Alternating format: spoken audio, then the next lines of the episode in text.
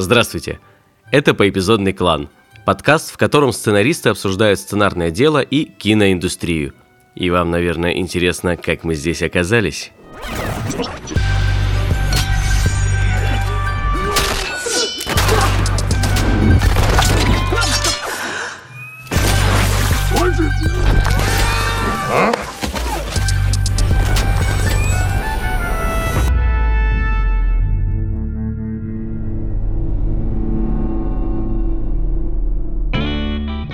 Меня зовут Николай Куликов, я сценарист, который не ленится каждый раз придумывать какое-то новое самопредставление. Привет, меня зовут Роман Кантер, я сценарист, который только что понял, что все это был сон.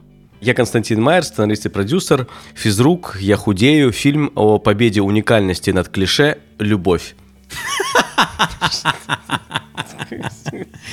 И сегодня это очень хорошее э, самопредставление Константина, потому что сегодня мы хотели как раз поговорить о том, что такое клише – о том, какую роль в нашей жизни они играют, как их распознавать и что с ними делать, когда мы с ними сталкиваемся.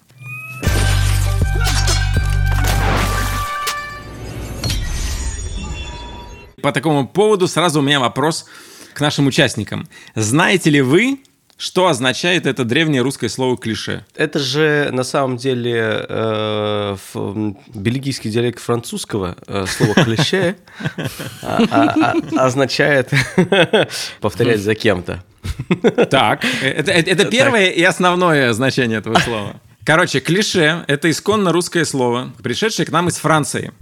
Оно означает печатную форму с текстом или э, какой, каким-то изображением. То есть, грубо говоря, это металлическая такая хрень, которую прикладывают а. к бумаге и печатают там страницы, там а чем же одно и то же, да. А mm. чем же не устраивало э, нормальное русское слово, которое пришло из Германии, слово «штамп». И клише — это форма, которая штампует одинаковый текст. И постепенно значение переползло на качество штампуемого текста. То есть теперь мы смотрим на текст и говорим, ну, это клише.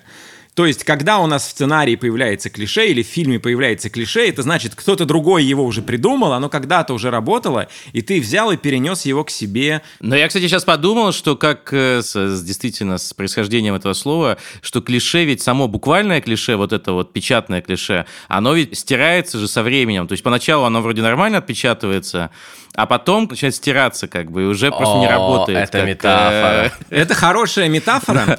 И, э, ну, в клише на самом деле нет ничего плохого. Вот мы изначально так говорим, нет да, ничего да. плохого. Но когда мы работаем с клише, клише производит определенного типа воздействия на зрителя, слушателя или читателя, которого мы хотели бы избежать. И для примера я хочу прочитать вам небольшой отрывок из рассказа Бабеля под названием «Мой первый гонорар». Ну, разумеется, все очень хорошо знают этого писателя и этого автора.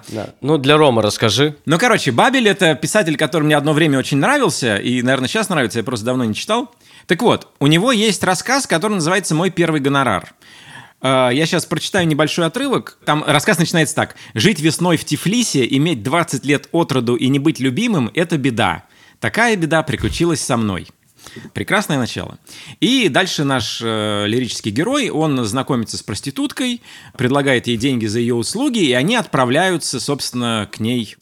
И поскольку он был человек юный, э, неопытный, он э, растерялся, занервничал, она как-то снисходительно к нему отнеслась, и он в ответ рассказал ей довольно дущипательную, вымышленную историю о своей судьбе, о том, что на самом деле он мальчик у армян, как это называется в тексте.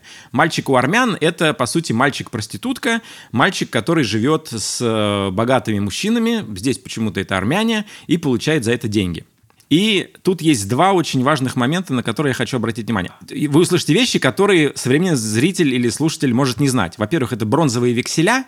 Надо понимать, что бронзовые векселя – это фальшивые векселя. Бронзовые векселя – это прямо это значит плохо. Это все равно, что человек сейчас в быстрый кредит пошел. Вот такого уровня, значит, это проблема. И есть там выражение «приказчик на выезде». Приказчик на выезде – это человек, который очень мало зарабатывает. Так вот, и наш герой рассказывает проститутке про армянина, который его развратил. Его звали э, Степан Иванович.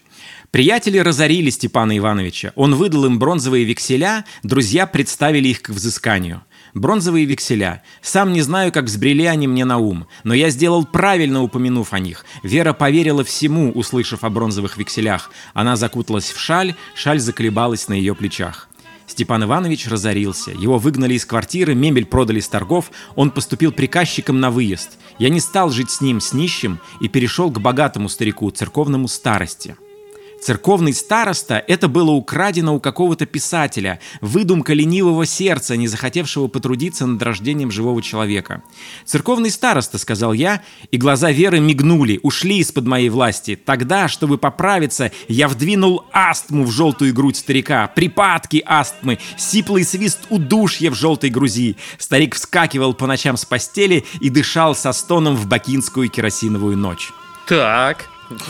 Я заинтригован, Коль. Видимо, если я правильно понимаю, церковный староста в то время это был, ну, довольно клишированный как бы образ э, развратного старика. Церковный староста, сказал я, и глаза Веры мигнули, ушли из-под моей власти. Вот что самое главное в этом отрывке. То есть, когда ты даешь, вставляешь в текст какое-то клише, с которым зритель или слушатель уже знаком, и никак его не обрабатываешь, вставляешь вот эту выдумку ленивого сердца, зритель или слушатель или читатель уходит из-под твоей власти. Он вырывается из этого сна, который мы на него накладываем. Вот что с людьми делает клише. Просто, коротко, понятно. Слушай, ну это самый не клишированный способ Да. поговорить о клише, что я слышал вообще.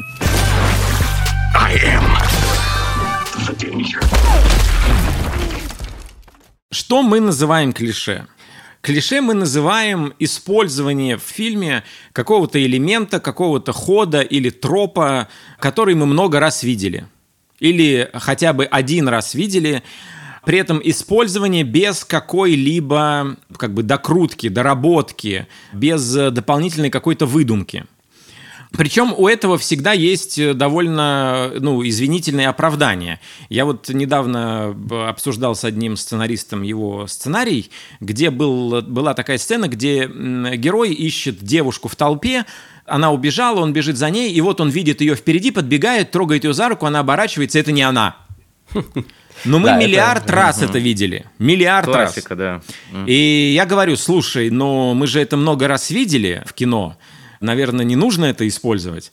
А он говорит, ну, это же очень классно передает состояние человека, который, ну, ищет кого-то и не может э, найти в толпе.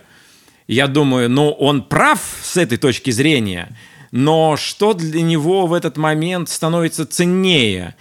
То, что зритель это уже много раз видел, и в этот момент зритель не получит никакого удовольствия, скорее всего. Или то, что вот это решение, которое он много раз видел, лучше подходит к его задаче. Часто в случае использования клише это идет от страха, что тебя не поймут или не поймут, что ты хотел вложить.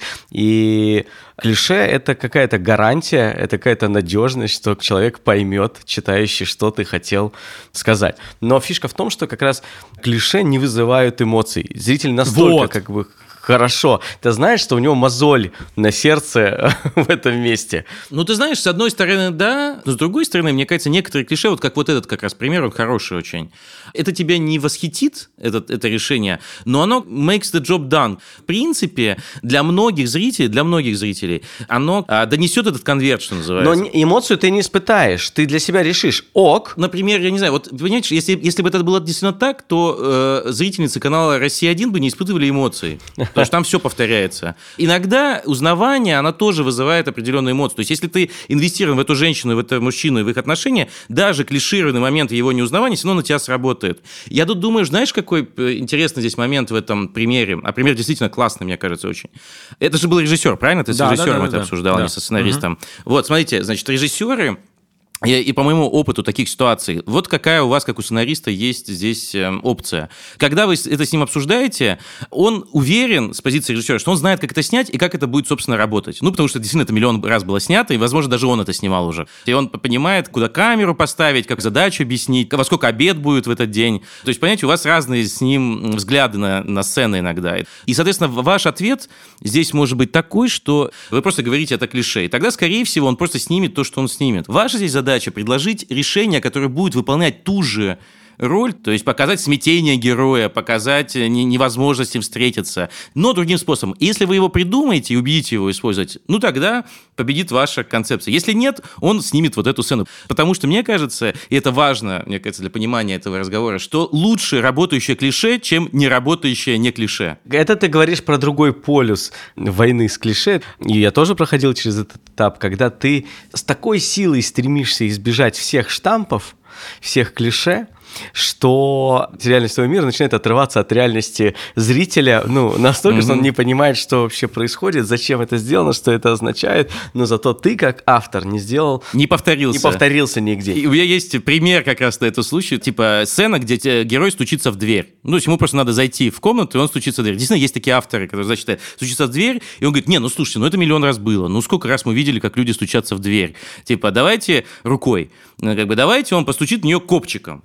Ты говоришь, а, слушай, ну, я это видел во французском одном фильме, и вот в итальянском нереалистическом фильме тоже был э, сцена с копчиком. Он говорит, да, да, окей, было с копчиком. А зубами? Зубами кто-нибудь стучался когда-нибудь в дверь? Он говорит, нет, не стучался, не припомню. Он говорит, вот, значит, у нас будет стучаться зубами в дверь. Говоришь, «Э, слушай, но у нас как бы сцена про то, что человек хочет зайти в дверь, или про то, что он ебанько. Как бы давай вот поймем. Такой пример очень, с одной стороны, воззрительный, но с другой стороны, очень точно. Я очень много раз находился в такой ситуации, когда вот такой был приблизительно диалог. Интересно, что это наводит на мысль, что жанр, то есть ты говоришь про авторское кино, но если мы говорим про жанровое кино, то жанр это всегда э, клише. То есть есть жанровые клише, там жанровые каноны, которые зритель ждет на самом деле. И он ждет, что в романтической комедии будет романтика и комедия. То есть будет юмор, юмор или любовь. А иначе в борьбе с клише у тебя романтическая комедия, в которой э, будет триллер об убийстве. Но зато ни одного клише. Ну, я бы здесь разграничивал клише и законы, потому что клише это все-таки повторение или воспроизведение или копирование, а законы это ты им следуешь, ты их не копируешь. Коль, а вот скажи про разницу между каноном и клише. Это же разные вещи. Вот это для меня вопрос, над которым я думаю, и я, у меня пока нет ответа. А приведу в пример, опять же, другого значит, автора. Его зовут Билл Берр он стендап-комик, и у него в одном стендапе был такой э, пассаж, где он говорил, слушайте, перестаньте делать вот этот фильм, где молодая белая наивная девушка приходит в гетто, чтобы там преподавать. Он говорит, и сейчас вот вы снова снимаете этот фильм. Она приходит в черную школу, и что происходит первым делом? Они ее не принимают.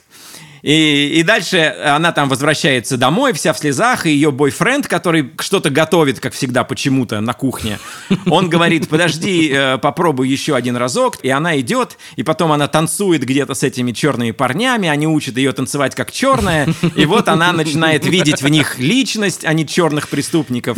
Он говорит, перестаньте делать этот фильм. И вот в том-то и дело, что не перестанут. Это все равно, что сказать в нуаре, например, перестаньте делать э, сюжет про то, что наивный парень покупается на фам фаталь, и она погружает его mm-hmm. в какие-то проблемы. Это, мне кажется, закон. И я вот когда был момент с тем, что многие земляне обвиняли меня в плагиате фильма «Миракл» в отношении фильма «Движение вверх», я не пересматривал с тех пор Miracle, чтобы не столкнуться с чем-то э, тяжелым для себя. Ну вот. Но я точно ничего не воровал, но я могу понять, что я, видимо, следовал канону спортивного фильма или, ну, фильма про одиночку, который начинает работать с какой-то командой, там, неважно, спортсменов или зеков или бабушек, которых он хочет превратить в хор, например. В первую очередь герой приходит к этой группе, и она его не принимает. Вот мне кажется, это важная угу. часть любого такого фильма. Ты должен столкнуться с угу. таким дерьмом. Конкретно здесь это происходит, когда соединяются две вещи. То есть ты сделал сценарный канон, и если режиссер еще снял тоже как бы канонично, холодные мрачные цвета, как определенный ракурс, вот в соединении это иногда дает вот очень точное ощущение штампа. Но прелесть-то в том, что ты каждый раз смотришь любимый жанр, потому что ты хочешь увидеть какой-то твист с тем, что ты любишь. То есть, да, мы хотим увидеть в нуаровском фильме, как какой-то наивный герой попадается в ловушку фам-фаталь. Но мы хотим видеть, чтобы это была какая-то новая фам-фаталь, это был какой-то супер новый герой. Новый герой. Это, да. угу. И вот это как раз какой-то твист с клише, который ты делаешь, в этом и есть твое мастерство. Например, там недавно с Костей мы тоже читали сценарий, там э, был персонаж, который боялся вида собственной крови. Ну, то есть вообще вида крови, вот только он видит кровь, он тут же падает в обморок или его там тошнит, короче. Миллиард раз это видели. Никак не было обыграно. Просто вот такой персонаж. И, например, в фильме «Кингсман», э, секретная служба, первый Кингсман. Там, может, вы даже не помните, что главный злодей, которого играет э, Сэмюэль Л. Джексон, у него тоже на самом деле боязнь крови, и когда он убивает Колина Ферта, отвратительно ему становится, он очень боится вида крови. И вроде бы это клише, но вот как они его обыгрывают. В конце, когда наш главный герой убивает Сэмюэля Л. Джексона, он видит кровь, умирает и блюет одновременно с тем, как умирает. Я такого не видел никогда. Да. Никогда, и мне кажется, да. это Да. прекрасный способ убить вот именно конкретно этого заносчивого, мудаковатого злодея в бейсболке. То есть он сам от себя блеванул. Да, да, да, да, да. И, кстати, интересно, что единственное усилие, которое тебе нужно сделать как э, автору, чтобы не сделать клише, тебе нужно добавить к клише слово «но» и закончить предложение. Э, А, хороший способ. Это романтическая комедия, и в финале свадьба, но... Или там э, герои убегают, значит, от э, врагов, враги настигают, и один герой решает остаться, чтобы дать время остальным побежать. Это клише, но... И ты там придумаешь, что он начинает с ними не драться, а начинает танцевать. И ты получаешь финал Стражи Галактики, э, когда он тянул время. Мне кажется, когда я сталкиваюсь э, с клише в текстах, например, у наших авторов, я всегда предлагаю, ну, как-то поменять контекст. Например, я помню, авторы присылают текст, и там есть сцена, где бывшие военные выпивают. И один из них там говорит что-то, ну, типа, здоровье уже не то, ну, давайте, за ВДВ. И выпивает. Говорю, ну вы же миллиард раз слышали в кино или в жизни реплику «здоровье уже не то». Или «ну, за ВДВ вы тоже миллиард раз слышали». Это значит, что конкретно эту реплику не может произнести вот бывший военный 60 лет. Но представь, ту же самую реплику произносит пятилетняя девочка. Говорит, ах, здоровье уже не то, ну, за ВДВ. Да. И сразу комедия ВДВ, да, возникает. Смешно, сразу, комедия. Смешно, да, да. А мы всего лишь поменяли контекст. Сейчас вспомнил такой пример, что когда я в киношколе учился, нам дали а, опросник в начале поступления, попросили написать своего любимого режиссера, или там три любимых режиссера. И у всех, ну то есть там реально было больше 150 ответов, где был Кшиштоф Кислевский, потому что, видимо, каждый, кто писал, думал, что ну точно никто, кроме меня, Кшиштофа Кислевского не назовет. И это было просто, ну, смешно, невероятно. То есть там Спилберга не было, понимаете? Там Спилберг вообще не, не, не- не котировался. Там был Кшиштоф Кислевский, самый популярный режиссер в мире, видимо. А потом, соответственно, когда начали занятия, все говорили, точно, что я не буду делать, я никогда не буду снимать восьмерки. Значит, я никогда не буду, значит, снимать восьмерки. Восьмерки, для тех, кто не знает, восьмерки это как бы прием съемки обычно, когда диалог строит, две, ну, одна или две камеры через, Через плечо, плечо в глаз. через- да, да, и так да, крест-накрест да. как бы так стоит. Можете Да. погуглить. Ну вот, и мы все, мы все не хотели снимать, значит, э, восьмерки, и потом, когда стали показывать, был фестиваль, значит, первых фильмов, ни у кого не было восьмерок, но у всех было абсолютно одинаковое, вот это, как мы называли, дышащая живая камера, которая ходит, значит, и, и все снимает, такая неуверенная в себе, такая загадочная, которая не успевает постоянно за актерами. То есть вот такая вот камера была в каждом фильме. И ты смотришь, и ты понимаешь, вот это клише. То есть попытка избежать клише превратилась э, У меня супер в клише. Как раз такая же ситуация, только в худшем масштабе, произошла с моим свадебным видео. Потому что я поставил, попросил, я говорю, слушайте, я не хочу вот эти банальные видео, давайте такое, чтобы живая камера, все дела, но это было очень давно. Э, э, Так, надо срочно вспомнить, жена слушает, сейчас. Э, Короче, я э, попросил, говорю, чтобы живая, чтобы она дышала, раз и не надо мне монтировать, я потом сам смонтирую. Вот, и э, они нас снимали, и я до сих пор не сделал свадебное видео, не смонтировал его, потому что я включил и понял, что это невозможно смотреть, потому что это все время что-то движется, ты не понимаешь, что происходит, как это монтировать, и нужно теперь сначала все стабилизировать как-то.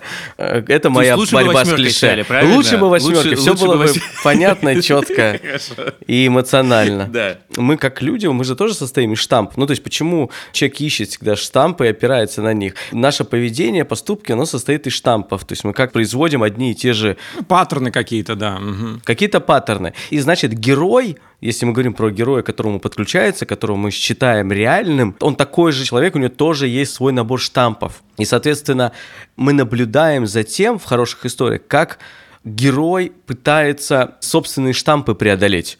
У него есть поведение, то, из-за которого он оказался в какой-то сложной ситуации. И вот что такое изменение героя? Это где герой побеждает эти свои клише. То есть у него другой паттерн появляется поведенческий. Это хорошее направление, и у меня вот как раз в заметках было написано поговорить именно об этом. А, мы выложим в нашем телеграм-канале, в котором все больше красивых, умных людей с э, изящным вкусом, и там только такие. И если вы подпишетесь на наш телеграм-канал, это значит, вы точно такой же талантливый, красивый, красивый, прекрасный человек.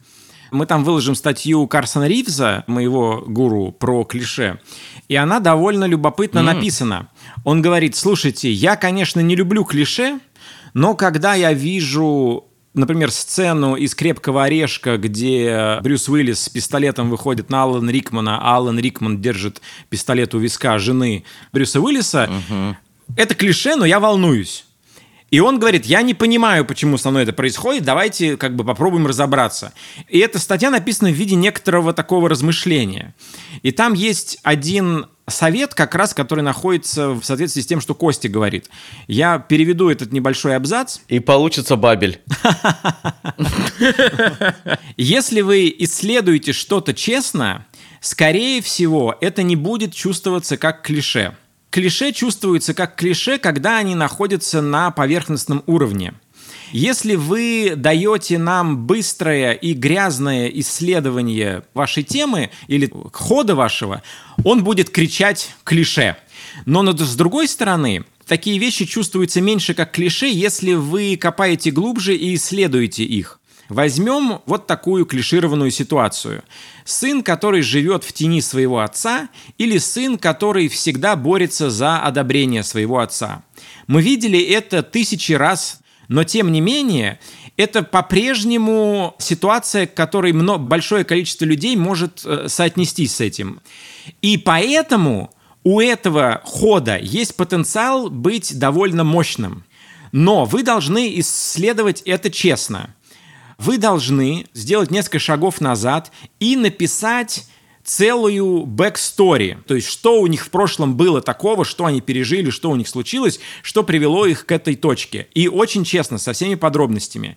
Чем более специфичным вы сможете это сделать, тем более реалистичным это будет чувствоваться на странице, а если что-то чувствуется реальным на странице, клише это или не клише, это скорее всего сработает.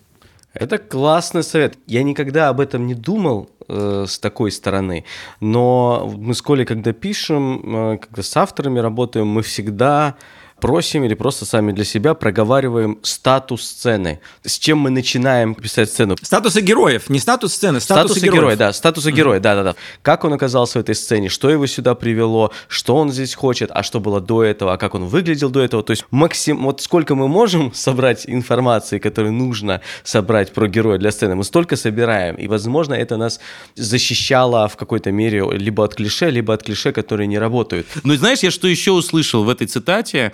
Еще важную такую вещь про то, что есть большая разница между клише и архетипом. Потому что архетип – это же тоже клише. Вот ты сказал про сына, который пытается доказать что-то отцу, или миф о блудном сыне проинтерпретирован в огромном количестве разных произведений искусства. От, собственно, картины Рембранта до там кучи фильмов, книг. Он блуждает по мировой культуре. И так много мы можем найти, э, уж тем более, если докапываться там до греческой мифологии, Эдип, Медея и так далее, так далее, так далее, мы можем найти кучу таких вот разных э, способов выражения. И мне кажется, здесь это не клише, именно потому что это построено на героях, на людях, о чем Карсон пишет, потому что это все реальные чувства людей. А клише для меня это там, где это никак не, не связано с важными вещами, да, с важными драматургически, персонажно-психологически э, вещами. То есть, условно говоря, вот сцена, как персонаж под музыку переодевается, а другой смотрит смотрит и одобряет или не одобряет. Это же никак не связано Переодевается, ты имеешь в виду, как выбирает наряды себе. Меняет, меняет одежду, меняет одежду под музыку. Сколько раз мы это реально видели. И сколько мы уже видели, шутили над этим. Сколько мы видели уже, Шутили над этим. То есть сейчас уже настолько набившее клише, уже шутка над этой шуткой. Уже чтобы это сработало, надо, наверное... Надо шутить над тем, что уже над этим шутят. Да, или уже мы прошли полный цикл, где можно опять снимать на чистом глазу такую сцену. Но, кстати, в Untouchable, который в русском прокате назывался «Один плюс один», Untouchables, по-моему. Untouchables, да, история про ну, бедного парня из семьи иммигрантов и богача, который парализован. Это история дружбы, и там есть сцена, где э, примеряет, переодевает. Э, и он как бы человек, который не может ничего сделать, потому Да, что он не может повлиять- тот за него, да? За, за него тот, и он шутит над ним, но при этом любя. И это работает очень сильно, хотя к этому моменту мы уже Конечно. миллиард э, раз видели. То есть даже с таким клише можно придумать настолько необычное, что... Ну и это- опять же, это же про психологию, про героя. То есть он инвалид. И эта сцена становится сразу другой, потому что ему, он не может это делать, как бы, да, сам. Наличие такой реальной боли сразу делает это уже Достоверным, да-да-да. Да. достоверным. Э, Очень да. реальным.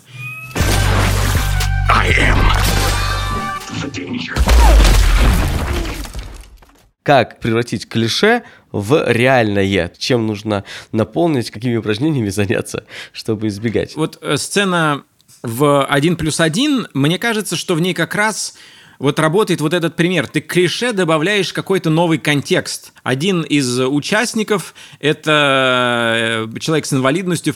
И вот, например, в первой серии «Мандалорца» есть сцена в салуне, так скажем. Ну, в ней нет э, как бы сюжетно ничего оригинального по сравнению с каким-то классическим вестерном таким. Наш главный герой молчаливый, с каменным лицом, а тут даже у него маска, то есть мы даже лица не видим. Он заходит в салон, его задирают какие-то бандиты, он ничего не отвечает, заказывает выпить, и потом он всех их разносит. Мы много раз это видели в салунах, но впервые видим это в салуне на другой планете, где еще дверь в салун — это как бы вот что-то типа шторки на объективах, которые, помните, раз- разрезали там чувака.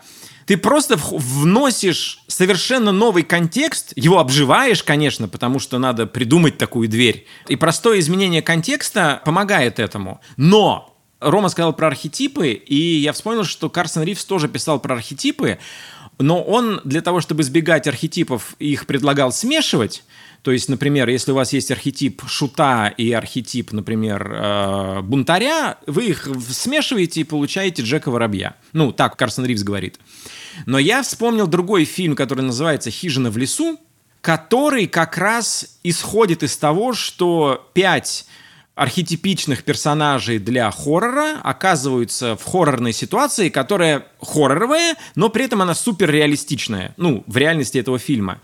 И прелесть, мне кажется, наблюдения за этими э, героями в том, что, которые не понимают, что они архетипы, и они реагируют на все довольно реалистично и очень естественно.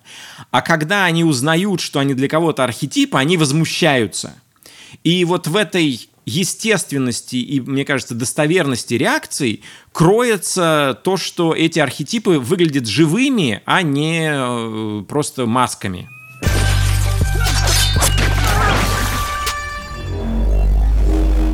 Мы очень часто говорим о том, как э, мы э, работаем э, с клише или вообще с какими-то нашими сценарными задачами. Но вот у нас в компании друг друга есть два сценариста, Миша Дундуков и Антон Чинских. Они сейчас работают над сериалом, который называется «Адвокат империи». И очень часто я получал от них тексты, в которых я видел что-то похожее на клише. Я говорил, пацаны, надо придумать что-то другое. И они придумывали что-то другое настолько классное, что я был просто много раз потрясен. И сейчас мы позвоним Антону Чинских и спросим его, как он э, это делает. Дайте трубочку, пожалуйста. Парни, привет. Здорово. Короче, чем мы тебе позвонили? Антон, как вы это делаете? Есть, в общем, три инструмента, которыми мы все время активно пользуемся. Ну, то есть, это один инструмент, на самом деле, просто он состоит из трех шагов. Первый шаг – это изучить все в этом жанре или в этой теме, которую, про которую ты пишешь. У нас был случай, когда была серия, посвященная балету, и мы просмотрели множество фильмов, посвященных балету, и вывели для себя, что все фильмы про балет, практически все, это балерина хочет славы, у нее есть балетмейстер-ментор, который антагонистом является, и обязательно есть балерины, которые стекло в пуанты засовывают и кислоту на лицо поливают. Вот, и мы поняли, что мы, ну, как бы не хотим 21 38 раз повторять то же самое, и решили, что у нас уже балерина, она уже обласкана славой, она хочет э, бросить карьеру, но балет ее не отпускают, потому что антагонисты ее заставляют вернуться в балет. Таким образом, мы ушли от э, клишированной завязки, которая была в практически во всех сериях про балет. Ну, короче, вы изучаете троп по разным фильмам и сериалам. А, Да, Мне да, кажется, да. классный, э, классный ход э, для тех, кто, например, не может э, смотреть весь э, как бы интернет и все фильмы э, с этим, с этим тропом, да. А, Есть сайт, который называется tvtropes.com, и там как раз собираются разные ходы, тропы, клише из массовой культуры, из, из фильмов, из сериалов, из игр, из аниме, из фанфиков и так далее. А, Очень рекомендую. Второй шаг это ты вот ты узнал, что, что было до тебя, и тебе нужно придумать, накидать 10-20 других решений новых. Но кажется, что это не просто сделать на самом деле, потому что ты все равно натыкаешься на то, что все уже было до тебя. Поэтому э, мы применяем такой третий шаг, который я подслушал у Боу Уильямана, это шоураннер карточного домика. Вот, и он посоветовал в своем шоу такой ход. То есть они говорят, мы в сценарной комнате задаем себе такой вопрос. Чего никогда не может быть в моем сериале? Или в этой сцене? Или с моим персонажем? И таким образом начинаешь придумывать всякий бред. То есть там э, захватили инопланетяне, там прилетели в ФБР. Ну, то есть все самое бредовое ты придумываешь, и таким образом ты отключаешь э, строгого редактора в себе, и вот прям это очень работает. Шестой, седьмой вариант – это уже не бред, и ты думаешь, подождите, но это же что-то новое, потому что мозг начинает, ну, он не запирается редактором, и он начинает генерировать что-то совершенно необычное. И это очень помогает. Поэтому... Это круто. Это классный способ. Это, хороший, хороший ход, да, да, да, да. это классный. Это классный инструмент, потому что ты раб- мне нравятся всегда инструменты, где ты работаешь не непосредственно с текстом или с идеей, а работаешь с собой. Мне вот кажется всегда, что если правильно себя настроить, правильно себя закрутить, а, потом даже работать особо не надо, потому что мозг сам работает, ты просто сидишь и записываешь. Золотые слова, на самом деле, абсолютно. Я, я, я соглашусь полностью, потому что у вас же наверняка тоже часто была такая ситуация. Вот вы сидите в комнате там со сценаристами или еще как-то обсуждаете, и вдруг кто-то говорит какую-то, ну, шутку, например, типа, а что, если они каннибалы?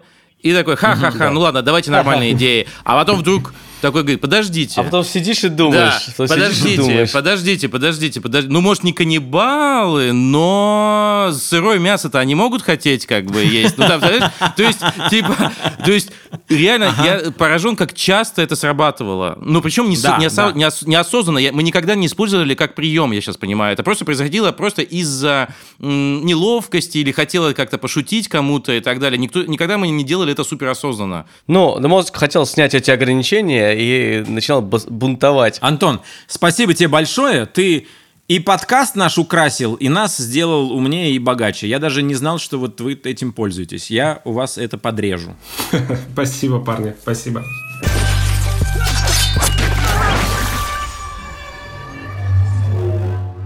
Антон меня, знаете, на что натолкнул? На действительно переживание, с которым ты сталкиваешься, когда ты работаешь сценаристом, и у тебя нет свежих идей. Я, когда преподавал еще в киношколе МИТы, все время просил э, э, ну, студентов что-то писать, придумывать и давал на это обратную связь. И не однажды даже эта ситуация повторилась. Там, например, сценарист или сценаристка показывает какие-то идеи, что-то предлагает. Я говорю, слушайте, но это ж миллиард раз уже было. Мы это много раз видели, зачем же вы нам это показываете? И сценарист или сценаристка говорит, слушайте, ну сейчас вот вы вообще смотрите сериалы по телевидению, сейчас такое вообще постоянно везде. И в этом даже чувствуется какая-то типа обида, типа вот этого так много везде, я сделал то же самое, чтобы делать то же самое, что и большие ребята как бы. Эти можно, типа, эти можно, а мне нельзя. Такой да? немножко карго-подход. То есть, конечно, это карго-подход, но я бы здесь хотел обратить внимание вот на это переживание. Тебе действительно может быть обидно от того, что другие люди написали что-то поверхностное, клишированное, это сняли, они в титрах, им заплатили деньги, наверное, дали новый контракт, а тебе говорят это клише. Вот в этот момент может быть обидно.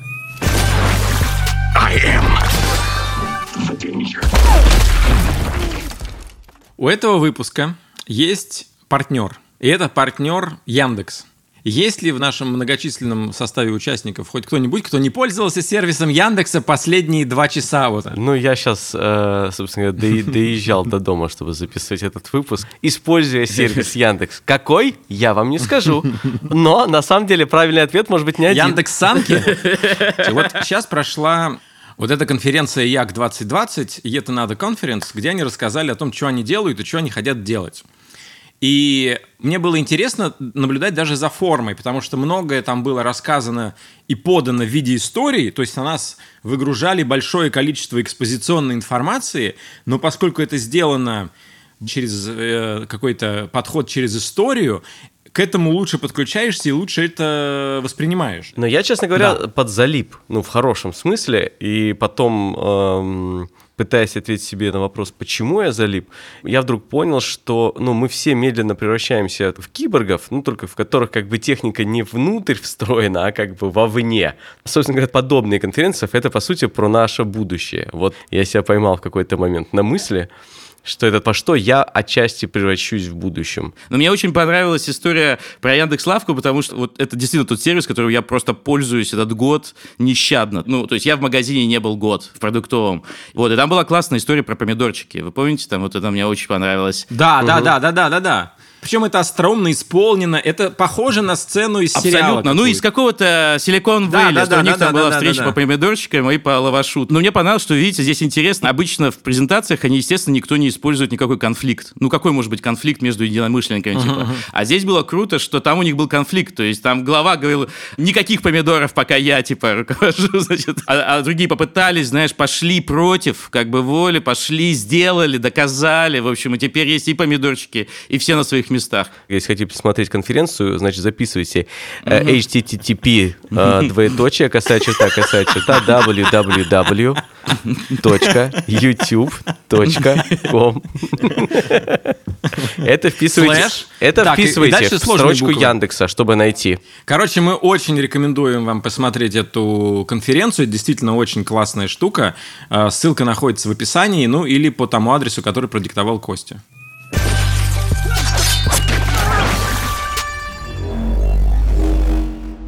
Давайте попробуем составить наш топ-клише. Сделаем это в уникальной оригинальной форме. Топ-10 клише э, фильмов. Э, Слушайте, я на- сначала назову довольно свежее клише, которое я стал встречать. За прошедшие два года я прочел несколько сценариев, в которых русский современный человек встречается с современным американцем. И они проживают какие-то приключения. Либо русский оказывается там в американской семье, либо американец оказывается где-то в провинции, в России и так далее. И э, российские авторы описывают американских героев. Вот как звучат и как ведут себя американские герои в таких фильмах. Мне кажется, это клише, которые переводятся на русский язык, и от этого выглядит совсем уже беспомощно, вообще никаких эмоций не вызывает. Вот, например, история про то, как э, русский э, взрослый мужчина э, встречается со своим приемным сыном американцем в Америке, и э, сына зовут, значит, Майк, а нашего героя зовут Вася. И у Майка там проблемы, он в какой-то момент не сдерживается в эмоциях. Вася подбегает к Майку, обнимает, и тот утыкается лицом ему в плечо. Майк, это... Это все Сью. Она пошла на выпускной с этим придурком-квотербеком. Как она могла? И ты понимаешь, что это как бы человек изучал американцев по американским фильмам. То есть какая боль у американского мужчины может быть 27 лет? ВТБ, конечно же, увел у тебя женщину, да, конечно. Да, разумеется. А, Хорошо, вот э, мой пунктик. Это ход, когда конфликт строится на недопонимании и на том, что один герой просто не дает другому договорить э, О, то, что да, он хочет да, сказать. Мгм, Великая. Вот. Обожаю, обожаю, да. Кость, ты типа э, хочешь мне сказать, что ты уходишь из компании друг друга, а я залетаю в комнату Да. и говорю, Кость, Кость, нет, подожди, потом расскажешь, сначала меня слушай. Короче, вот что у меня было. Коль, Коль, подожди, мне кое-что важное надо сказать. нет, Кость, подожди, нет, не- Коль, подожди, Сначала я. Ребята, не слушайте, я должен вам рассказать. Короче, я был в пятерочке, встретил там собаку. Возможно, не имеет смысла тебе ничего говорить, потому что я... Это еще как подожди, имеет смысл. Костя, Костя, Костя, Костя. Да, да, Да. И это типа д- держится максимально долго вообще из... э, как бы, Да, это же конфликт. возможно. Да, это самое интересное в фильме, конфликт. Причем в таких, в таких сценах еще, знаешь, как бывает, типа за занавеской, ну не за занавеской, а там за дверью стоит какой-то другой человек, который точно не должен это слышать. Наш герой вбегает в комнату, собирается этот вы, это выпалить, другой не может типа его остановить. Стой, стой, стой, стой, не говори. Нет, я должен сказать. Да. Дальше на минуту информация, и все это время второй персонаж не мог его заткнуть. Ну вот как это вообще? Нет, ну, Ну это, кстати, да, здесь, да, здесь да. коротко сайт, сайт э, клише еще, вот э, Коля упомянул, когда вообще какой-то герой слышит, как другие его обсуждают. То есть есть миллион вариаций, где бы он, скорее всего, не услышал бы этого. Но почему-то все всегда говорят так, и он всегда стоит так, чтобы услышать это все. Если расширить его, дальше герой, а, получив вот эту информацию о себе, он, не дослушивая, уходит и не слышит контекста, да, который на самом деле, да, совершенно да, другой. Вот. Девушка слышит, как парень ее разговаривает по телефону, и он говорит, и я тебя люблю. Да, и я тебя люблю. Она такая, и все, и она уходит, там где-то вещи собирает, и он говорит, все, мам, все, все, я пойду, Да. мам, все. И она не слышит, что он разговаривал с мамой. Да, да, да, да, да. А у меня, ну, они на самом деле все, все связаны. Сейчас, мне кажется, мы такую косичку из, из- заплетем из клише. То есть это могло бы все быть одним фильмом, в принципе. Знаете, когда герой вдруг начинает говорить своему начальнику и жене, что он хотел всегда им сказать, и там или бьет морду, и ну как бы действует смело и решительно, а потом шлеп, все от, отыгрывается назад, и он стоит и смотрит. Это он не сказал на самом деле. А, да, фантазия, фантазия. Фантазия с обманкой. Мы думаем, что это на самом Да, деле, но это не на самом деле. Слушай, это целые фильмы так выглядят, когда вот это вот знаменитое клише, когда герой просыпается. Да, но это весь ужас.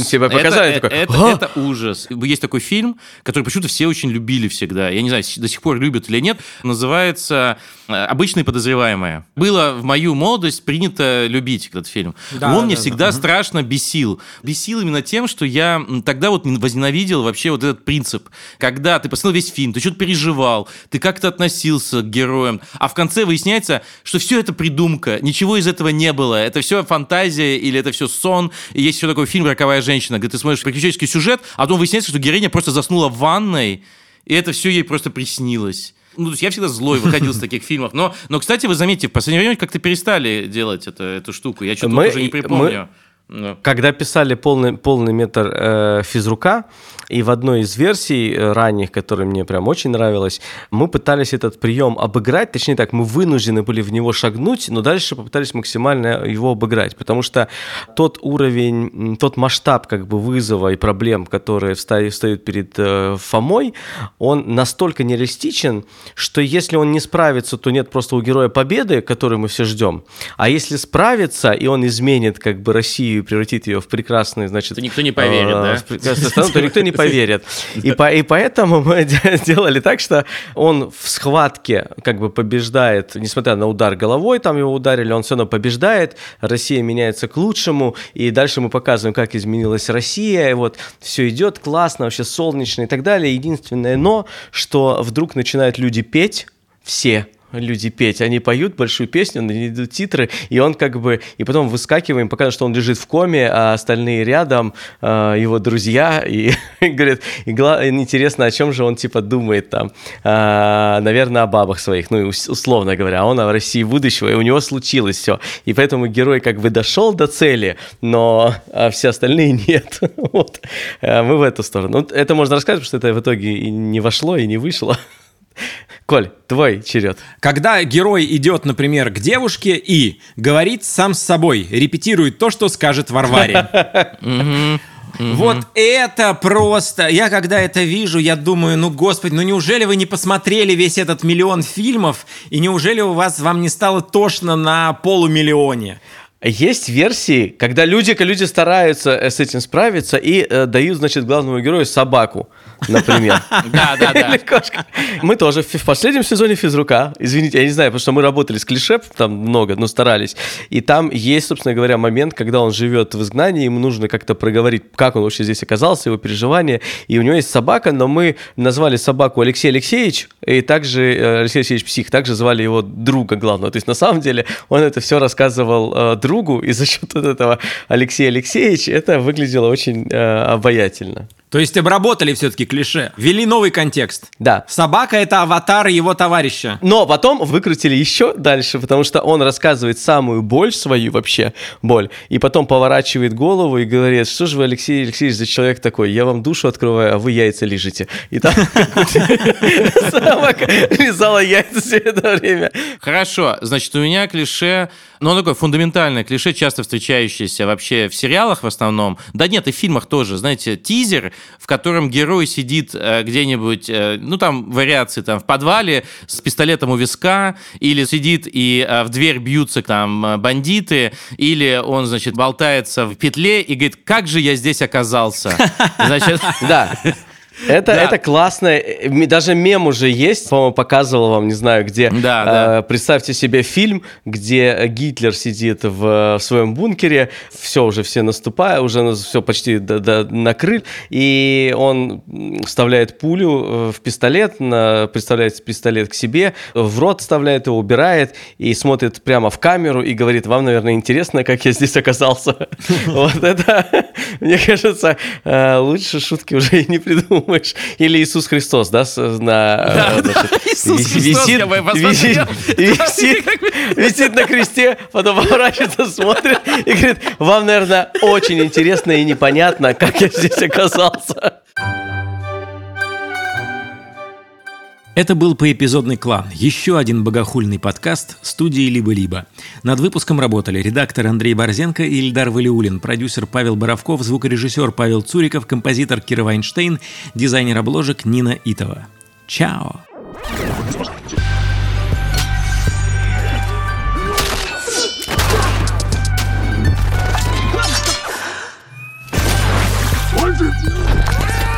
Huh?